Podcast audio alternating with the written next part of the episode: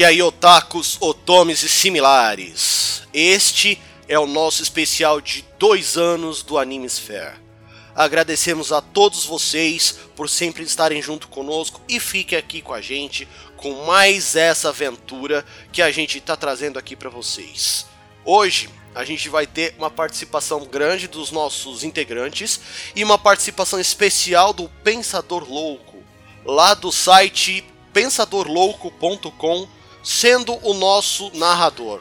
Aproveitem! E se vocês quiserem saber um pouco mais da história anterior, basta vocês ouvirem o nosso episódio 33. Não percam!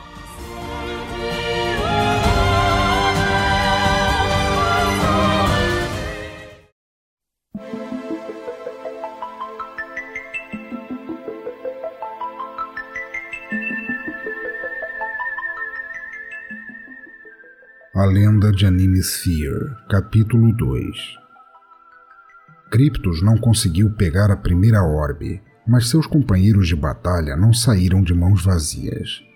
Glenn descobriu que seu mestre, o Cavaleiro de Ouro de Papai Noel, esteve ali e ele conseguiu sua armadura.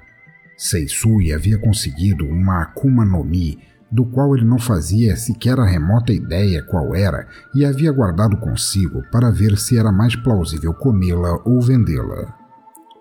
Logo saíram do local que estava desmoronando e, fugindo com o velho louco do porto de Quen, saíram dali em alta velocidade. Novamente, o Dragon Slayer foi acometido por um enjoo singular que todos os usuários da mesma magia possuíam tal fraqueza. No momento seguinte, ele comeu a Akuma no Mi que fez sua fraqueza acabar. Mas que poder aquilo poderia trazer a ele? Não dava para saber. Porém, a Rainha dos Ossos, da qual Cryptus soube através do bilhete, era amplamente conhecida no porto de Quen. Todos tinham medo dela, inclusive o velho doido que os havia levado para a ilha. Mas sabiam onde ela ficava. Cryptus precisaria de uma equipe maior. Seisu e Glenn estavam pensativos a respeito do que havia acontecido ali. Somente aquele que os havia reunido não tinha conseguido sua orbe. Deviam isso a ele. Tinham mais poder do que quando começaram a aventura. Foi quando Cryptos recebeu visitantes indesejados. Eram sombras, não tinham forma definida e levaram o guerreiro do futuro na calada da noite. Ao saber o que aconteceu, os dois ficaram preocupados.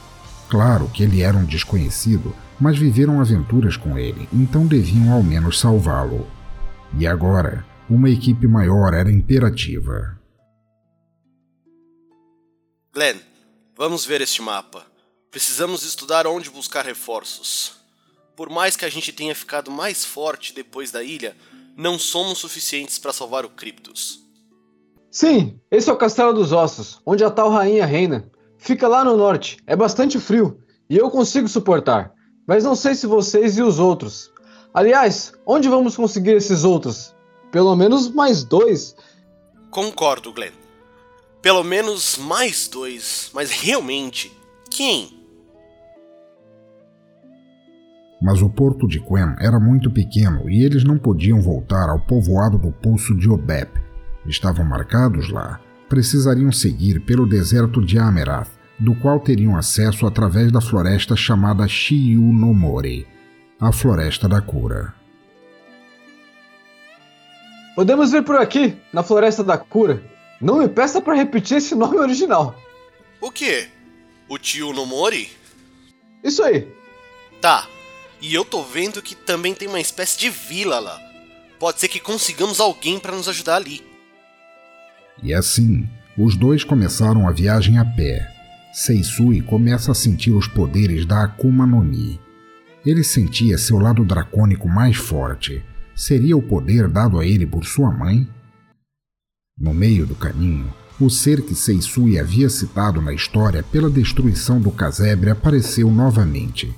Era algo bastante grande, e pelo visto ele só o havia afugentado, não o havia matado ou derrotado definitivamente. Era parecido com um dinossauro, mas tinha a cauda cortada reta como se tivesse sido fatiada por uma espada e tinha cicatrizes próximas aos olhos. Hora de ver se consigo entender que poder eu ganhei daquela fruta. Bora, Glenn! Isso aí vai comer a gente se a gente não lutar. Vamos! Armadura de Papai Noel! Venha a mim!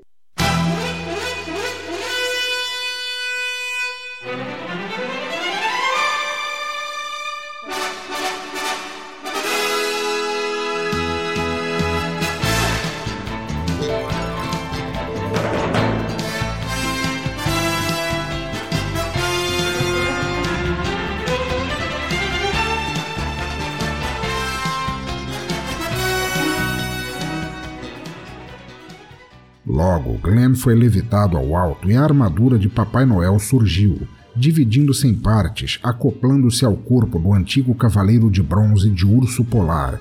E assim que terminou de adequar-se ao corpo do discípulo de seu antigo usuário, brilhou em dourado, fazendo o cosmo de seu novo usuário também brilhar em dourado.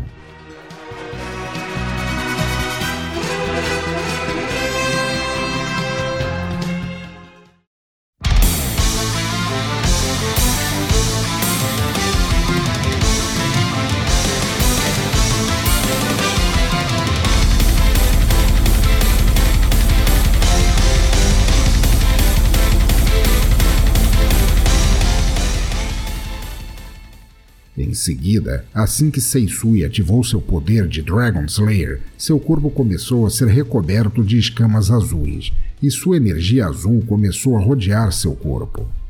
Em seguida, um híbrido entre humano e dragão surgiu. Ainda não tinha como saber qual era o nome, mas aquilo havia aumentado seu poder de água. O momento seguinte levou os dois a atacarem o monstro. O primeiro, com certeza, foi o cavaleiro.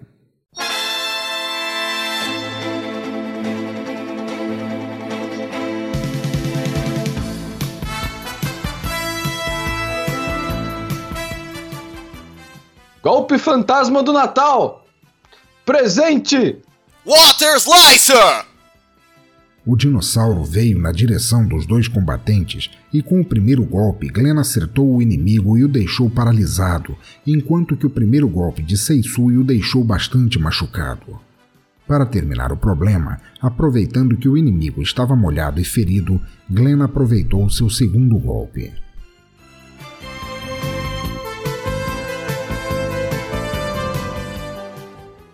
Tempestade polar! No momento seguinte, o adversário foi congelado e, por estar fraco, não se mexeu mais. Glenn continuou a caminhada e Seisui continuou ao lado dele. Demorou para que ambos voltassem às suas formas normais, o cavaleiro sem armadura e o Dragon Slayer sem a Dragon Force. Após dois dias da derrota deste inimigo, Glenn e Seisui chegaram ao vilarejo da Shiyu no. Era um vilarejo bastante grande, parecia ter bastante gente. Logo, tinha uma taverna e lá dentro haviam dois homens que só de estarem ali já chamavam a atenção. O primeiro portava uma armadura vermelha esmaltada com detalhes em dourado. Era louro e possuía os olhos dourados. O segundo tinha uma roupa preta, mas era uma espécie de roupa simples, com os botões em branco e alinhados ao corpo. O que destacava ele dos demais era que ele tinha um topete franco no alto da cabeça e um olhar de quem estava ali só para causar. Pareceram aos dois serem bastante fortes. Glenn chamou o louro e Seisui o moreno. Boa tarde, sou o Glenn, Cavaleiro de Ouro de Papai Noel. Achamos, eu e meu companheiro, que você é bastante forte. Como posso te chamar? Meu nome é Slife. Sou um Blade Slayer. Sinto que vocês estão em aventura. O que querem comigo? Gostaríamos que você seguisse conosco. Precisamos de ajuda para resgatar um amigo que foi raptado pelos capangas da Rainha dos Ossos. E também para conseguirmos uma orbe. Talvez consigamos mais poder no meio do caminho e também recompensas. Até agora conseguimos mais poder, mas não parece ser o suficiente para conseguirmos o que queremos. Aceita vir conosco? Slife olhou no momento seguinte para o cavaleiro e viu uma oportunidade. Deu para entender que eles falavam a verdade e ele sorriu. Mas não de maneira presunçosa, e sim de felicidade. Finalmente, ele poderia testar sua força naquela aventura. Aceito. Vocês já têm uma ideia de onde vamos? Enquanto Glenn contava a história para Slife, Seisui chegava no outro homem. Boa tarde, sou Seisui, Dragon Slayer da Água. Meu companheiro e eu achamos que você é bastante forte. Como eu posso te chamar? Toshiro. Sato Toshiro. Vocês estão precisando de ajuda, não é? Hum. Parece algo grande. É sim, é. Pode ficar tranquilo que você não vai sair de mãos abanando. Um amigo foi raptado pelos capangas da Rainha dos Ossos e também recuperar algo que nos foi tomado. Uma orbe, para ser mais exato. Não é orbe de Animesphere, é? Ouvi dizer que tinham achado ela. Seisui viu que ele tinha um sexto sentido fabuloso. Por isso que ele tinha sido nomeado detetive espiritual. Isso mesmo. Hum. Ouvi falar dessa rainha dos ossos.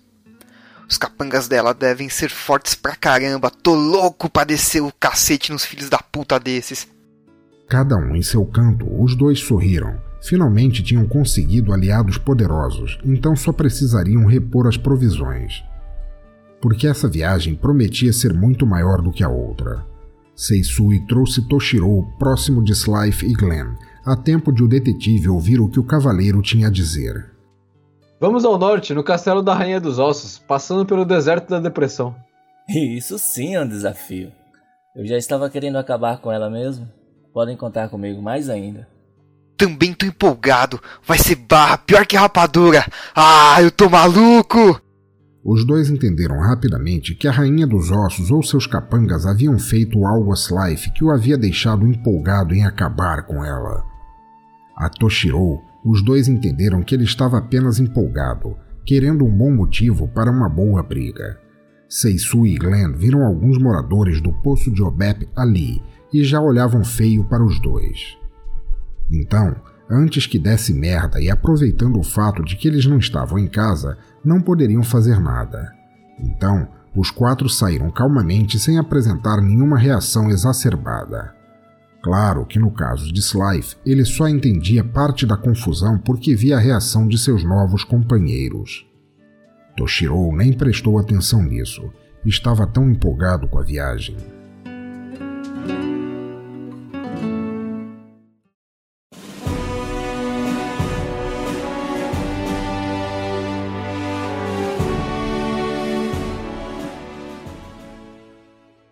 Assim que saíram da taverna, caminharam pela floresta, atravessando em dois dias de viagem, e ainda havia mais dez dias para passarem pelo deserto.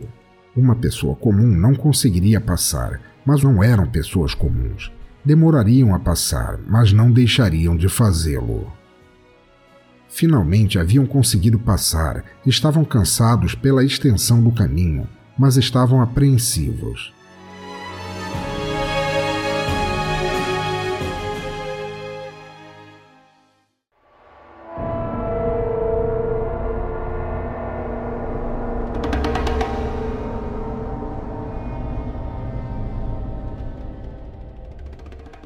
Ao sair do deserto, era possível ver o castelo da Rainha de Ossos e, de certa maneira, era assustador, pois a aura de medo que ela dispersava era imensa. O que é isso aí? Eu já senti antes. Toshiro olhou para o castelo e disparou uma frase cômica. Estava nervoso, mas não deixaria isso o abater. Ei, castelo! Você é grande, mas é dois! Eu sou pequeno, mas não sou metade! Você não me mete medo! Seisu e Glenn não quiseram falar, mas era medo. O medo também podia trazer a coragem, mas também restringia todos os movimentos possíveis. Mas vendo a reação de Toshiro, os três riram. Boa parte da tensão tinha ido embora graças ao arruaceiro. Com isso, os quatro recomeçaram a caminhar. A montanha se assomava perante eles. Era assustador à primeira vista, mas era fácil entender que a missão era mais importante resgatar Cryptos e recuperar a orbe de Anime Sphere. Assim, eles começaram a subir a montanha que abrigava o castelo da Rainha dos Ossos. Lenta e pausadamente, tentando entender se não havia armadilhas por ali. Dinheiro não era mais o problema desde a última visita à ilha. O problema era o amigo estar em poder dos inimigos. No momento em que colocaram os pés próximos à entrada do castelo, o som de uma corneta soou alto e sons de passos rápidos passaram pelos ouvidos dos quatro.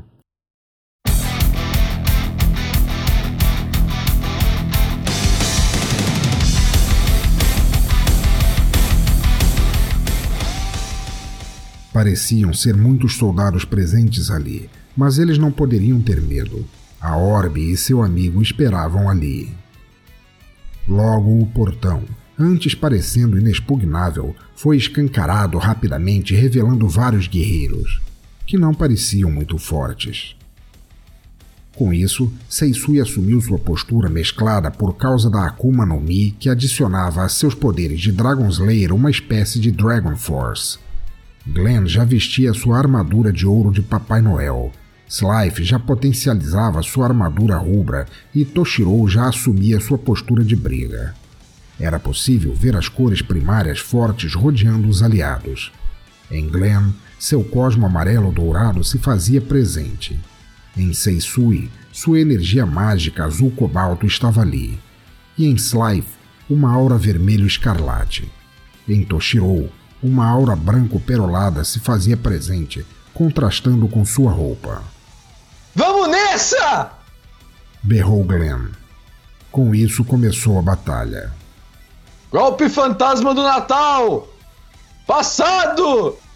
E com o golpe mais rápido que a velocidade da luz, Glenn conseguiu acertar dez guerreiros, fazendo com que suas mentes regredissem ao passado, tornando-se crianças e perdendo completamente o controle de seus estilos de luta. Especial do Matador de Dragões! Turbilhão do Oceano! Um turbilhão de água surgiu ao redor dos guerreiros seguintes, os tomando e os levando aos céus, girando e completamente em pânico. Babilônia! Um painel dourado surgiu atrás de Slife com vários círculos dourados, e dentro desses círculos dourados várias armas, e não eram quaisquer armas. Eram armas famosas de todos os tempos, de todas as dimensões. Armas poderosas que aumentariam o poder de seu usuário. No momento seguinte, surgiu nas mãos do guerreiro uma lança dourada. Alguns saíram correndo por reconhecê-la. Gungnir, a lança de Odin. A lança que nunca errava o alvo, a lança que sempre voltava à mão de seu dono. Vários soldados foram atingidos com o golpe e o único que saiu correndo foi atingido de longe. Ush! Shotgun! Com a mão fechada em punho e segurando o braço desta mão com a outra mão, Toshiro fez várias bolas de energia saírem, atingindo vários deles. Mas ainda, os soldados não tinham acabado. Ainda havia muitos e muitos chegavam mais ainda. Um dos presentes no fundo disse: Esse mago é usuário da Rio Hinomi! Sai de perto até ele aprender a se transformar! Seisui não entendeu muito, mas sabia que tinha sido reconhecido como alguém que tinha comido uma Akuma no Mi, e ainda disseram o nome dela. Ele descobriria isso mais tarde. Mas eles não tiveram muita chance de correr. Glenn estava preparado. Tempestade polar! Com a técnica, os guerreiros presentes no fundo foram todos congelados e os três passaram por eles correndo.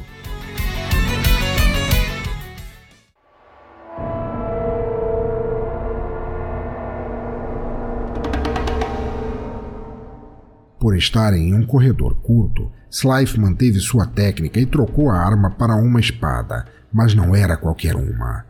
Excalibur. Toshiro continuava em postura de briga. Seguiram o corredor à frente e foram procurando onde ele poderia estar. Chegaram à frente de um grande salão circular com várias colunas ao lado. A porta atrás dos quatro se fechou. Glenn olhou para os lados e viu que estavam cercados.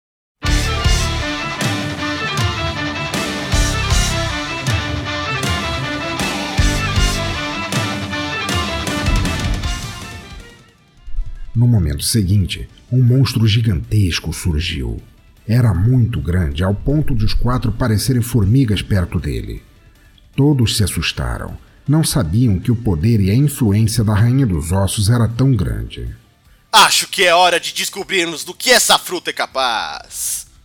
Seisui começou a se concentrar em seu poder e seu corpo começou a tomar a forma mais próxima de um dragão e a crescer em progressão geométrica, ficando do mesmo tamanho do monstro à frente deles. Rugiu em seguida e uma voz gutural se pôde ouvir. Suiryu no Hoku! Os outros dois não ficaram parados enquanto Seisui assumia aquele tamanho.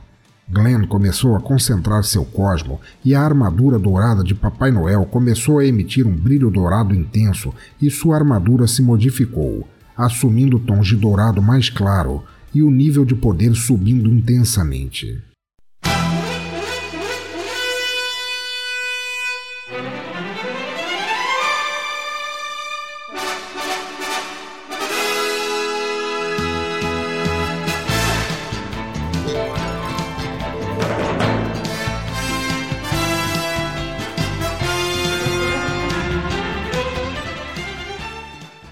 Traga felicidade, meu Cosmo! Ah! Ave Em seguida, Slife maximizou seu poder e utilizou sua técnica mais poderosa. Sword Destruction! Logo, Toshiro assumiu uma pose e seus cabelos começaram a crescer, assumindo a coloração branca. Seus olhos, antes castanhos, tornaram-se dourados e marcas negras surgiram em seu torso, do qual já se encontrava desnudo. Ele disparou. Leiga!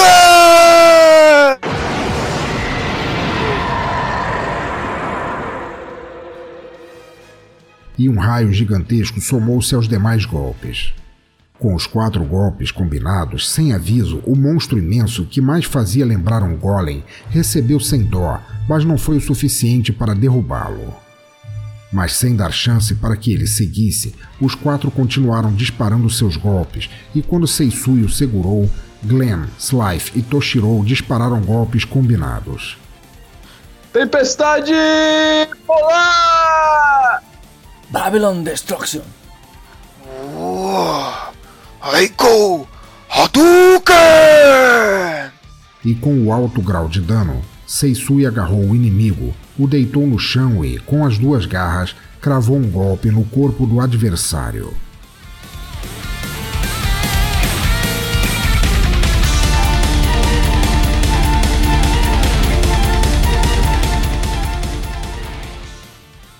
Water Destroyer!